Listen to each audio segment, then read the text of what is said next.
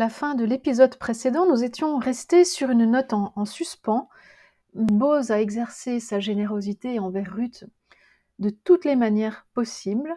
Et puis Noémie nous avait appris que Boz, en fait, était un proche parent qui, qui pouvait exercer le droit de rachat envers Ruth et Noémie.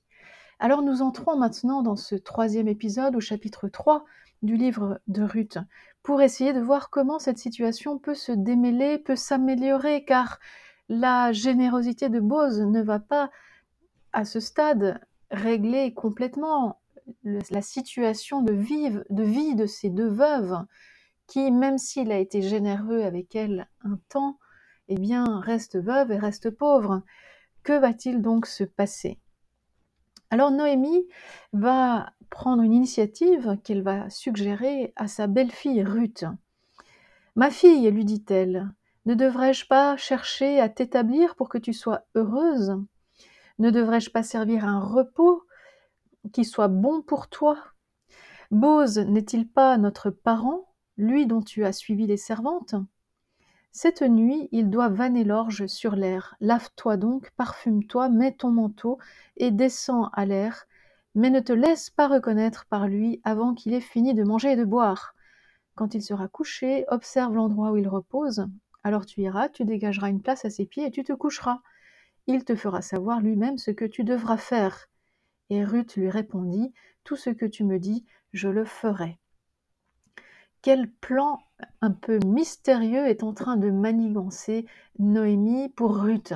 Quelle drôle de situation dans laquelle elle veut mettre Ruth en pleine nuit, d'aller euh, la faire se coucher à côté de Bose endormi à ses pieds et de faire ce qu'il lui dira de faire. Quel sous-entendu se cache derrière ces phrases Eh bien, cela reste assez mystérieux. Euh, on peut se demander en effet quelle est l'intention de Noémie. Cherche-t-elle vraiment le bien de Ruth? Pour l'instant, il est très difficile de le voir et de le comprendre. En tous les cas, Ruth descend à l'air et fit tout, donc la- l'air de moisson, hein, l'air de battage, sur laquelle la moisson, puisque nous sommes dans les derniers jours de la moisson, euh, tout cela prend place. Et donc elle fait tout ce que sa belle-mère Noémie lui a commandé. Bose mangea, but, il avait le cœur joyeux, il s'en alla dormir auprès du tas d'orge. Pendant la moisson, on dormait près, du grain euh, pour que personne ne vienne le voler pendant la nuit. Et Ruth s'en alla tout doucement, dégager une place à ses pieds, et elle se coucha. Au milieu de la nuit, l'homme eut un frisson. Il se retourna. Il vit une femme couchée à ses pieds. Qui es-tu? dit-il. Elle répond Je suis Ruth, ta servante. Étends sur ta servante ton aile, car tu as droit de rachat. Étonnante demande de Ruth. hein. Ruth, je suis ta servante, tu me connais bien sûr, puisque nous avons passé toute la moisson à moissonner ensemble. Et lui dit Étends ton aile sur moi, sur ta servante. Cette expression d'étendre l'aile, nous l'avions déjà rencontrée au, chapitre précédent, rappelez-vous, euh, en signe de- un signe de protection. Voilà, prends-moi sous ta protection, sous ton aile. Ici, explicitement, c'est, enfin, implicitement plutôt, ce qui est demandé, c'est une demande en mariage. Et c'est Ruth qui formule cette demande en mariage. Prends-moi sous ton aile, ça veut dire euh, épouse-moi. Et la réponse de Bose euh, ne se fait pas attendre. Béni sois-tu du Seigneur, ma fille.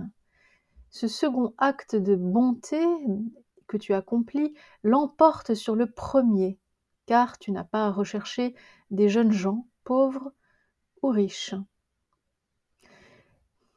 Voyez d'abord Bose bénit Ruth. Ruth qui était la maudite au début du livre, car Moabite, eh bien ici elle est bénie. Elle est appelée ma fille. Voilà. Ce second acte de bonté, c'est un acte de chesed. Cette chesed, cette vertu euh, biblique hein, en hébreu, qui, qui signifie donc l'amour, la miséricorde, la bonté, la générosité. Donc elle aussi, semble-t-il, rivalise de bonté avec Bose. Et Bose évoque ici un second acte de bonté, comme si cette demande en mariage était un acte de bonté, d'amour. En quoi s'agit-il d'un acte de bonté? Euh, ce, second acte de bonté l'emporte sur le premier. Le premier, bien sûr, c'était Ruth qui avait tout laissé pour euh, suivre et accompagner sa belle-mère Noémie et lui procurer les moyens de vivre, ne pas l'abandonner à sa solitude. Euh, accepter de venir dans un pays étranger, s'y établir et prendre soin de sa belle-mère en, travaillant pour la nourrir, hein, en glanant, en moissonnant. Et ce second acte de bonté, c'est cette demande en mariage, donc assez mystérieuse. Bose lui dit bah, Tu n'as pas cherché de jeunes hommes, hein, pauvres ou riches. On comprend que Bose est probablement âgée, puisqu'elle n'a pas choisi un jeune. Et euh, Bon, et voilà. ni un riche d'ailleurs. Ma fille, lui dit-il, sois sans crainte, tout ce que tu diras, je le ferai pour toi, car tout le peuple à la porte de la ville sait que tu es une femme forte, une femme vaillante. Donc Bose accède à la demande euh, de Ruth. Il veut l'épouser. Toutefois, dit-il, s'il est vrai que j'ai droit, droit de rachat eh bien il y a un racheteur plus proche que moi. Passe la nuit ici et au matin, s'il veut exercer son droit à ton égard, c'est bien qu'il te rachète. Mais s'il ne veut pas te racheter, alors, par le, par le Seigneur vivant, c'est moi qui te rachèterai. Reste couché jusqu'au matin. Voyez, ici, il y a quelque chose qui vient interrompre euh, le, déroulement normal, disons, de ce qu'on attendrait. Bose a dit oui, il est prêt à l'épouser, il est prêt à la racheter, il est prêt à la prendre sous son aile. Toutefois, il y a un parent plus proche qui a le droit de rachat en priorité avant Bose. Et ça, nous ne le savions pas. Cela ne nous avait pas été annoncé auparavant dans le récit. Donc il y a une difficulté qui surgit ici. Bose lui dit bah, termine de passer la nuit ici, une nuit qui se, veut chaste, même si euh, les circonstances pourraient être ambivalentes. Euh, et puis le lendemain, eh bien, on le verra. S'il veut te racheter, qu'il te rachète. Sinon, c'est moi qui te rachèterai. Le lendemain matin, avant que l'aube ne se lève, elle rentre chez elle. Et, Noémie demande à Ruth Qu'en est-il de toi, ma fille? Alors Ruth lui raconte tout ce que l'homme a fait pour elle. Elle lui dit, euh, elle lui dit, alors en plus, euh, donc Noémie lui dit, eh bien ma fille reste, reste tranquille, reste en repos jusqu'à ce que tu saches comment finira cette affaire. Assurément, cet homme n'aura de cesse qu'il ne l'ait terminé aujourd'hui même. Voilà, donc euh, nous terminons ce, chapitre 3, vous voyez, sur un suspense qui est encore redoublé à ce stade. Euh, Noémie avait un plan, celui du rachat. Il n'était pas prévu qu'un autre racheteur vienne interférer. Euh, maintenant, nous ne le connaissons pas, nous ne savons pas. Bien sûr, ce nouveau racheteur n'aura probablement pas euh, la générosité et l'attention que Bose a eu à l'égard de Ruth. nous ne savons même pas qui il est. nous ne savons rien. donc le suspense est finalement ici à son comble. Nous sommes obligés d'attendre le lendemain matin et nous passons au chapitre 4 du livre de Ruth où on nous dit que Bose est monté à la porte. La porte, c'est la porte de la ville, c'est l'endroit où les anciens euh, se réunissent pour discuter des affaires importantes qui concernent la ville et la population. Et voilà que le, parent euh, dont Bose avait parlé euh, passe par là. Alors Bose va manipuler quelque peu, va manigancer quelque peu la situation pour faire en sorte que l'autre parent proche finalement renonce à son droit de racheter Ruth, Ruth et Noémie. Il lui dit, hein, en lui faisant toute une explication, hein, si tu veux racheter, euh, si tu veux exercer ton droit de rachat, eh bien rachète. Si tu ne le veux pas, déclare-le-moi pour que, pour que je le sache. Tu es le premier à avoir le droit de rachat. Moi, je ne viens qu'après toi. Alors d'abord, l'autre répond Oui, je veux racheter. Alors là, euh, le lecteur euh, est très surpris et on se dit Mais comment tout cela va-t-il se dénouer? Et Bose lui dit Eh bien, le jour où de la main de Noémie tu acquerras ce champ, parce que Noémie possédait un champ, euh, tu acquiers aussi Ruth, la Moabite, la femme de celui qui est mort, pour perpétuer le nom du mort sur son patrimoine. Alors celui qui avait droit de rachat répond Oh, dans ce cas, je ne puis exercer mon droit, car je craindrais de nuire à mon patrimoine. Exerce pour toi-même mon droit de rachat, car moi je ne puis l'exercer. En fait, ce, proche parent refuse de racheter. Euh, pourquoi? Parce que lui, il pensait qu'il allait gagner une terre, un champ. Noémie possédait un champ. Il s'est dit, bah, en rachetant, j'y gagne. Hein. Mais lorsqu'il apprend qu'il y a en plus une étrangère, qu'il faut donner euh, une postérité à, celui qui est défunt, euh, eh bien cela va lui coûter beaucoup plus cher finalement parce qu'il y aura plus de bouches à nourrir et donc il se rétracte. Vous voyez que ce proche parent, lui, était motivé finalement par euh, le gain, par l'argent. Hein. Euh, ce qui n'est absolument pas le cas de Bose. Bose, du coup, agit en toute générosité, que cela lui coûte cher ou non, il va s'engager à racheter tout ce petit monde. Bose dit aux anciens et à tout le peuple, vous êtes témoins aujourd'hui que j'acquiers de la main de Noémie tout ce qui appartenait à Elimelech, tout ce qui appartenait à Malon et à Kilion, et que j'acquiers en même temps pour femme Ruth, la Moabite, la veuve de Malon, pour perpétuer le nom du mort sur son héritage, et pour que le nom du mort ne soit pas retranché d'entre les frères, d'entre ses frères, ni de la porte de sa ville. Vous en êtes témoins aujourd'hui. Tout le peuple qui se trouvait à la porte répondit, nous en sommes témoins.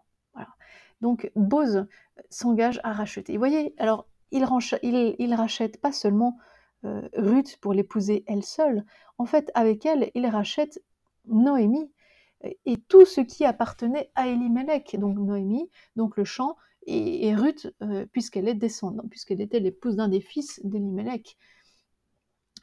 Et voilà. Pourquoi Bose tout à l'heure disait, eh bien, ce second acte de bonté que tu fais est plus grand que le premier?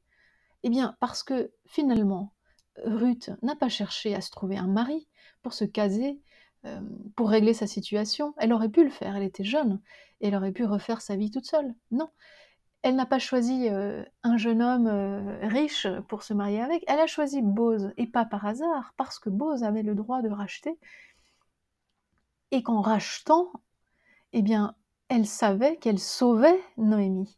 Parce que dans cette opération de rachat, et comprise Noémie elle-même. Voilà, donc voyez jusqu'où va le, serment de fidélité de Ruth envers Noémie que nous, avons lu au premier chapitre du livre. Hein. Euh, ton peuple sera mon peuple, ton Dieu sera mon Dieu, je m'engage envers toi euh, en toute fidélité et pour toujours. Eh bien, euh, Ruth tient ce serment, tient cette promesse. En faisant cette décision de demander à Bose de l'épouser, elle sait qu'en réalité, elle va donner à Noémie une situation stable pour le restant de sa vie. En fait, elle sauve la vie de Noémie jusqu'à la fin. Alors tout le peuple qui se trouvait à la porte répond, Nous sommes témoins que le Seigneur rende la femme qui va entrer dans ta maison semblable à Rachel et Léa, qui, à elles deux, ont édifié la maison d'Israël. Deviens puissant en Ephrata, fais-toi un nom dans Bethléem ces paroles sont merveilleuses parce que Ruth, la Moabite, est comparée à Rachel et à Léa, qu'elle soit comme Rachel et comme Léa, euh, qui ont édifié la maison d'Israël. Comment ça, édifier la maison d'Israël? Parce que Rachel et Léa, les deux épouses de Jacob, sont celles qui ont donné naissance aux douze fils de Jacob, donc les douze tribus d'Israël, ce qui signifie que Ruth, la Moabite, l'étrangère, autrefois maudite, en vient à faire partie de la descendance du peuple d'Israël même. Que grâce à la postérité que le Seigneur t'accordera de cette jeune femme, ta maison soit semblable à celle de Péretz que Tamar enfanta à Judas. Ruth est comparée cette fois à une deuxième matriarche, Tamar. Tamar qui de Judas a enfanté Péretz. Péretz euh, qui signifie l'ouvreur de brèches.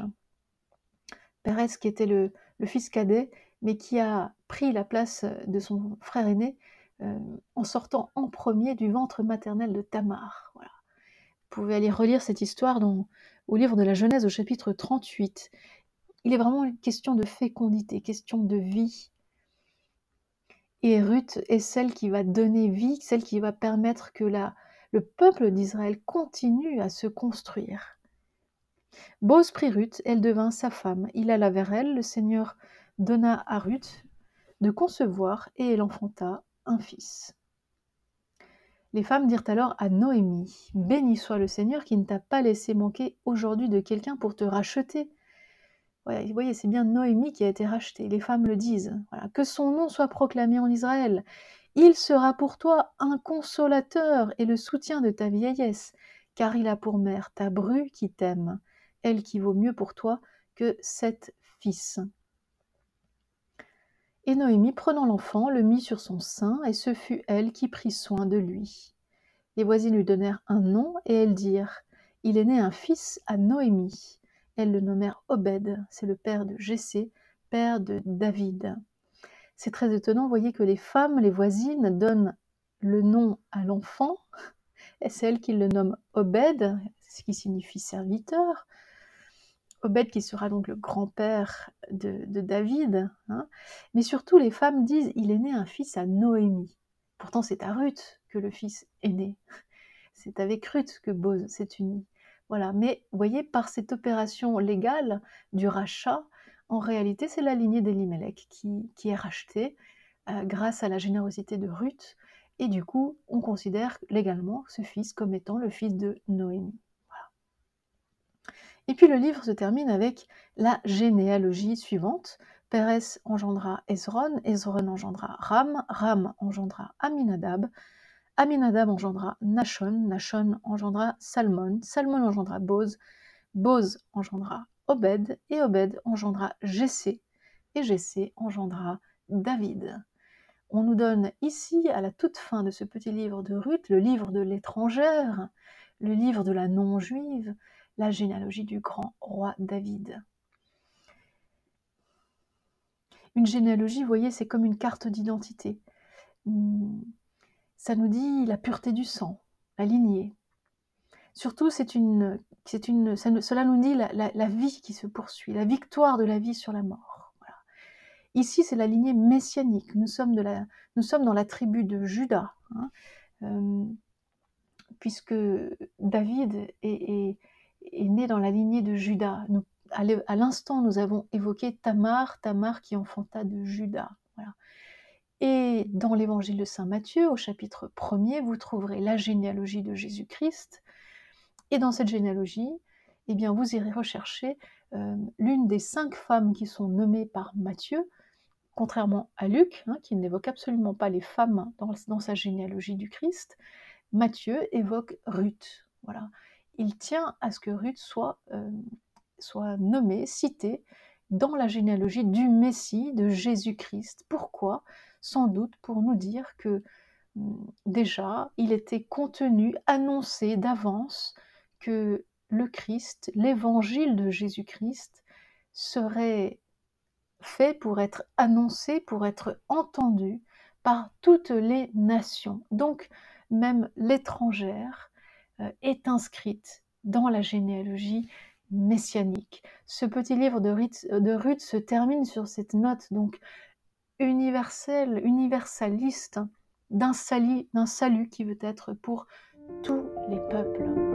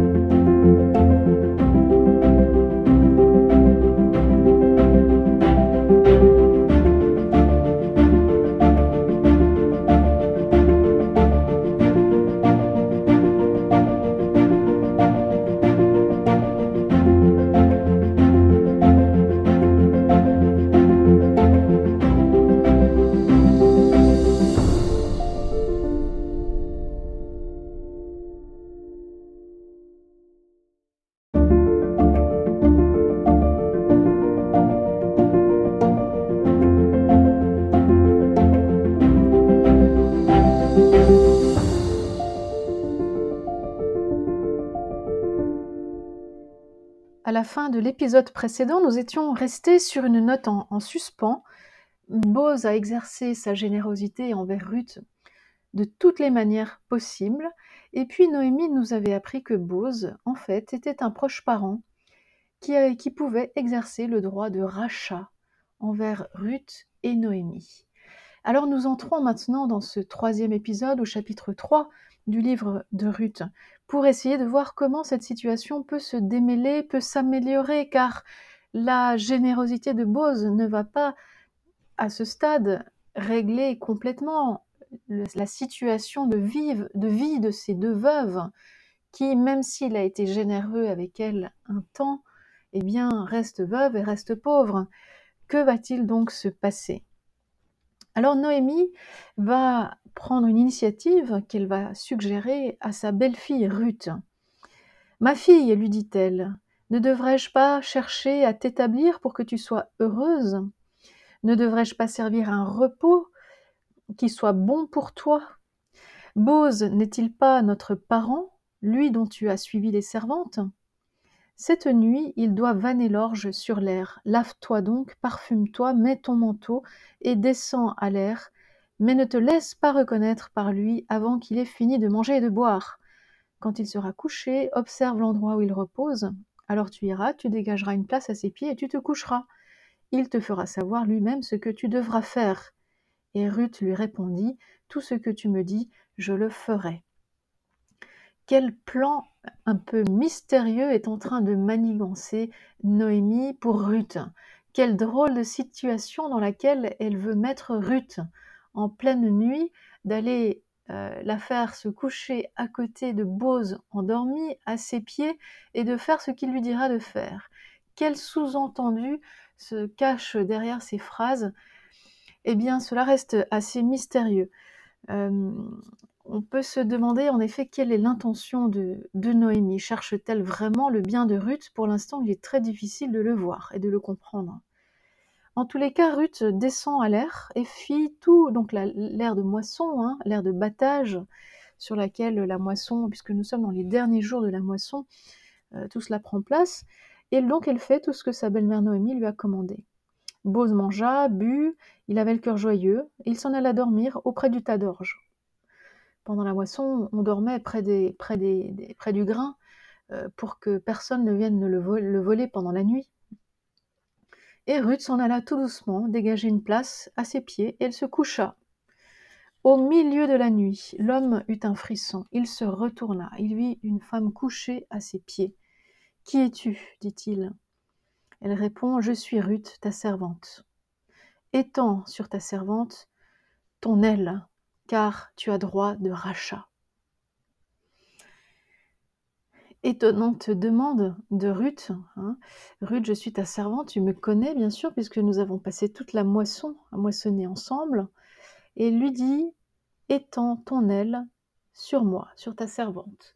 Cette expression d'étendre l'aile, nous l'avions déjà rencontrée au, chapitre précédent. Rappelez-vous, euh, en signe de, un signe de protection. Voilà, prends-moi sous ta protection sous ton aile. Ici, explicitement, enfin implicitement plutôt, ce qui est demandé, c'est une demande en mariage. Et c'est Ruth qui formule cette demande en mariage. Prends-moi sous ton aile, ça veut dire euh, épouse-moi. Et la réponse de Bose euh, ne se fait pas attendre. Béni sois-tu du Seigneur, ma fille. Ce second acte de bonté que tu accomplis l'emporte sur le premier car tu n'as pas à rechercher des jeunes gens, pauvres ou riches. Voyez d'abord Bose bénit Ruth. Ruth qui était la maudite au début du livre, car Moabite, eh bien ici elle est bénie. Elle est appelée ma fille. Voilà. Ce second acte de bonté, c'est un acte de chesed. Cette chesed, cette vertu euh, biblique hein, en hébreu, qui, signifie donc l'amour, la miséricorde, la bonté, la générosité. Donc elle aussi, semble-t-il, rivalise de bonté avec Bose. Et Bose évoque ici un second acte de bonté, comme si cette demande en mariage était un acte de bonté, d'amour. En quoi s'agit-il d'un acte de bonté? Euh, ce, second acte de bonté l'emporte sur le premier. Le premier, bien sûr, c'était Ruth qui avait tout laissé pour euh, suivre et accompagner sa belle-mère Noémie et lui procurer les moyens de vivre, ne pas l'abandonner à sa solitude, accepter de venir dans un pays étranger, s'y établir et prendre soin de sa belle-mère en, en, travaillant pour la nourrir, hein, en glanant, en moissonnant. Et ce second acte de bonté, c'est cette demande en mariage, donc assez mystérieuse. Bose lui dit bah, Tu n'as pas cherché de jeunes hommes, hein, pauvres ou riches.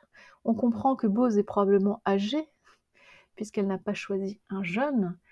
Et. Euh, bon, et voilà. ni un riche d'ailleurs. Ma fille, lui dit-il, sois sans crainte, tout ce que tu diras, je le ferai pour toi, car tout le peuple à la porte de la ville sait que tu es une femme forte, une femme vaillante. Donc Bose accède à la demande euh, de Ruth. Il veut l'épouser. Toutefois, dit-il, s'il est vrai que j'ai droit, droit de rachat, eh bien il y a un racheteur plus proche que moi. Passe la nuit ici et au matin, s'il veut exercer son droit à, ton égard, c'est bien qu'il te rachète. Mais s'il ne veut pas te racheter, alors, par le, par le Seigneur vivant, c'est moi qui te rachèterai. Reste couché jusqu'au matin.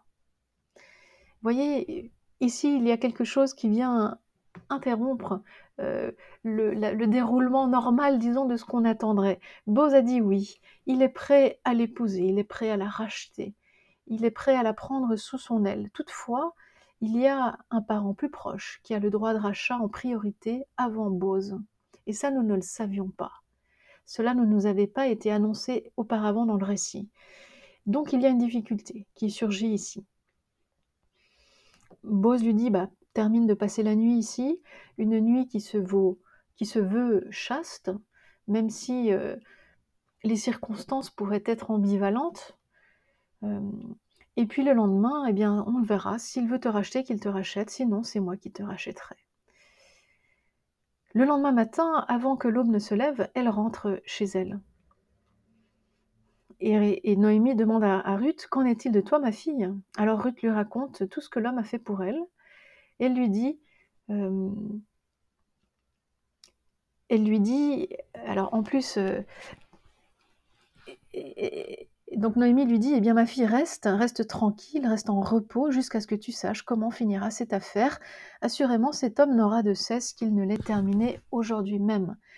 Voilà, donc euh, nous terminons ce, chapitre 3, vous voyez, sur un, suspense qui est encore redoublé à ce stade. Euh, Noémie avait un plan, celui du rachat. Il n'était pas prévu qu'un autre racheteur vienne interférer. Euh, maintenant, nous ne le connaissons pas, nous ne savons pas. Bien sûr, ce nouveau racheteur n'aura probablement pas euh, la générosité et l'attention que Bose a eu à l'égard de Ruth. Euh, nous ne savons même pas qui il est. nous ne savons rien. donc le suspense est finalement ici à son comble.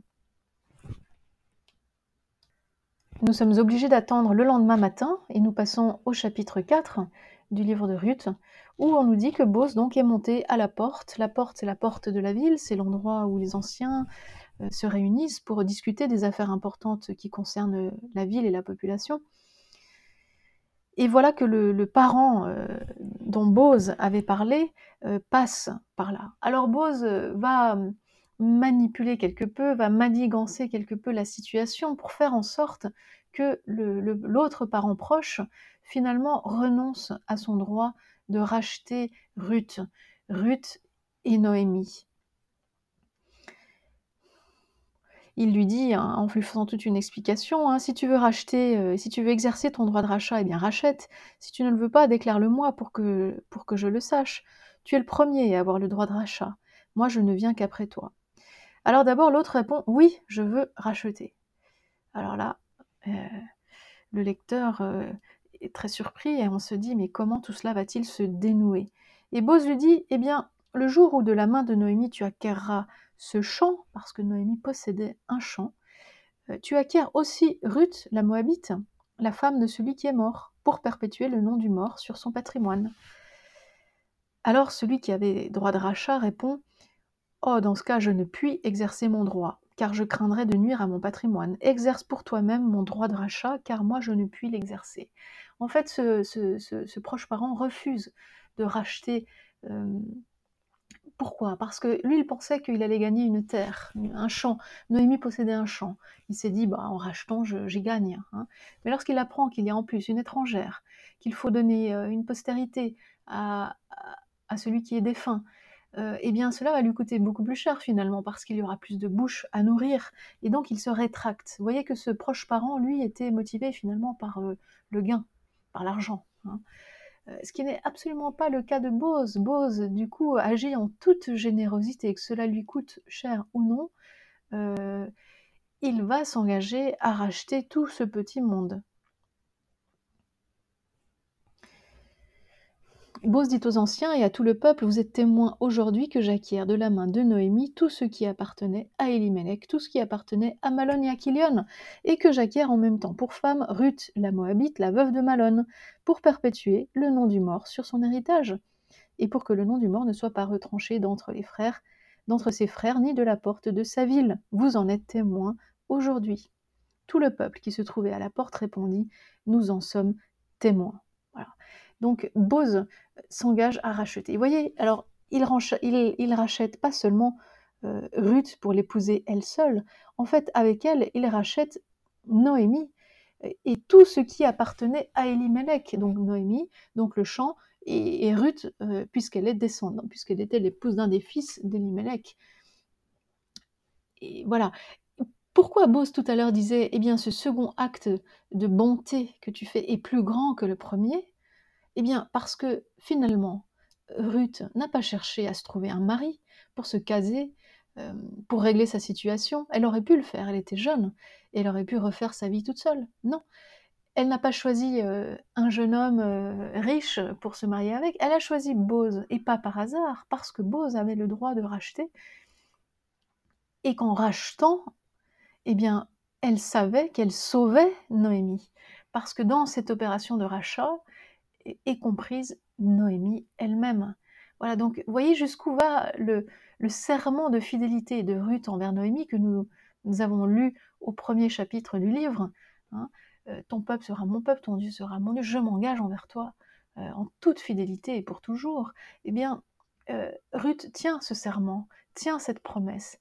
En faisant cette décision de demander à Bose de l'épouser, elle sait qu'en réalité, elle va donner à Noémie une situation stable pour le restant de sa vie. En fait, elle sauve la vie de Noémie jusqu'à la fin.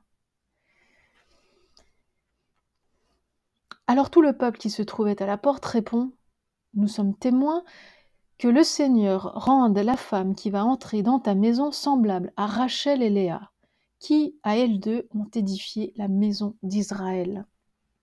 Deviens puissant en Ephrata, fais-toi un nom dans Bethléem ces paroles sont merveilleuses parce que Ruth, la Moabite, est comparée à Rachel et à Léa, qu'elle soit comme Rachel et comme Léa, euh, qui ont édifié la maison d'Israël. Comment ça, édifier la maison d'Israël? Parce que Rachel et Léa, les deux épouses de Jacob, sont celles qui ont donné naissance aux douze fils de Jacob, donc les douze tribus d'Israël, ce qui signifie que Ruth, la Moabite, l'étrangère, autrefois maudite, en vient à faire partie de la descendance du peuple d'Israël même. Que grâce à la postérité que le Seigneur t'accordera de cette jeune femme, ta maison soit semblable à celle de Péretz que Tamar enfanta à Judas. Ruth est comparée cette fois à une deuxième matriarche, Tamar. Tamar qui, de Judas, a enfanté Péretz. Péretz euh, qui signifie l'ouvreur de brèches. Péretz qui était le fils cadet mais qui a pris la place de son frère aîné euh, en sortant en premier du ventre maternel de Tamar. Vous pouvez aller relire cette histoire dans, au livre de la Genèse au chapitre 38. Il est vraiment une question de fécondité, question de vie. Et Ruth est celle qui va donner vie, celle qui va permettre que le peuple d'Israël continue à se construire. Bose prit Ruth, elle devint sa femme. Il alla vers elle, le Seigneur donna à Ruth de concevoir et elle enfanta un fils. Les femmes dirent alors à Noémie Béni soit le Seigneur qui ne t'a pas laissé manquer aujourd'hui de quelqu'un pour te racheter. vous voyez, c'est bien Noémie qui a été rachetée. Les femmes le disent. Que son nom soit proclamé en Israël. Il sera pour toi un consolateur et le soutien de ta vieillesse, car il a pour mère ta bru qui t'aime, elle qui vaut mieux pour toi que sept fils. Et Noémie, prenant l'enfant, le mit sur son sein, et ce fut elle qui prit soin de lui. Les voisines lui donnèrent un nom, et elles dirent Il est né un fils à Noémie. Elles le nommèrent Obed, c'est le père de Jessé, père de David. C'est très étonnant, vous voyez que les femmes, les voisines, donnent le nom à l'enfant, et c'est elle qui le nomme Obed, ce qui signifie serviteur. Obed qui sera donc le grand-père de, David. Hein. Mais surtout, les femmes disent il est né un fils à Noémie. Pourtant, c'est à Ruth que le fils est né. C'est avec Ruth que Boz s'est uni. Voilà. Mais vous voyez, par cette opération légale du rachat, en réalité, c'est la lignée d'Elimelech qui, est rachetée euh, grâce à la générosité de Ruth. Et du coup, on considère légalement ce fils comme étant le fils de Noémie. Et puis le livre se termine avec la généalogie suivante. Pérez engendra Ezron, Ezron engendra Ram, Ram engendra Aminadab, Aminadab engendra Nashon, Nashon engendra Salmon, Salmon engendra Boz, Boz engendra Obed, et Obed engendra Jessé, et Jessé engendra David. On nous donne ici, à la toute fin de ce petit livre de Ruth, le livre de l'étrangère, le livre de la non-juive, la généalogie du grand roi David. Une généalogie, vous voyez, c'est comme une carte d'identité. Hmm, ça nous dit la pureté du sang, la lignée. Surtout, c'est une, c'est cela nous dit la, vie qui se poursuit, la victoire de la vie sur la mort. Ici, c'est la lignée messianique. Nous sommes, dans la tribu de Judas, hein. euh, puisque David est né dans la lignée de Judas. à l'instant, nous avons évoqué Tamar, Tamar qui enfanta de Judas. Et dans l'évangile de Saint Matthieu, au chapitre 1er, vous trouverez la généalogie de Jésus-Christ. Et dans cette généalogie, eh bien, vous irez rechercher euh, l'une des cinq femmes qui sont nommées par Matthieu, contrairement à Luc, hein, qui n'évoque absolument pas les femmes dans, dans, sa généalogie du Christ.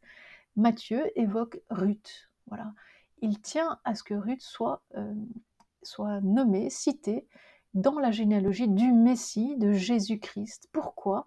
Sans doute pour nous dire que hum, déjà, il était contenu, annoncé d'avance que le Christ, l'évangile de Jésus-Christ, serait fait pour être annoncé, pour être entendu par toutes les nations. Donc, même l'étrangère, est inscrite dans la généalogie messianique. Ce petit livre de Ruth, de Ruth se termine sur cette note donc universelle, universaliste d'un salut qui veut être pour tous les peuples.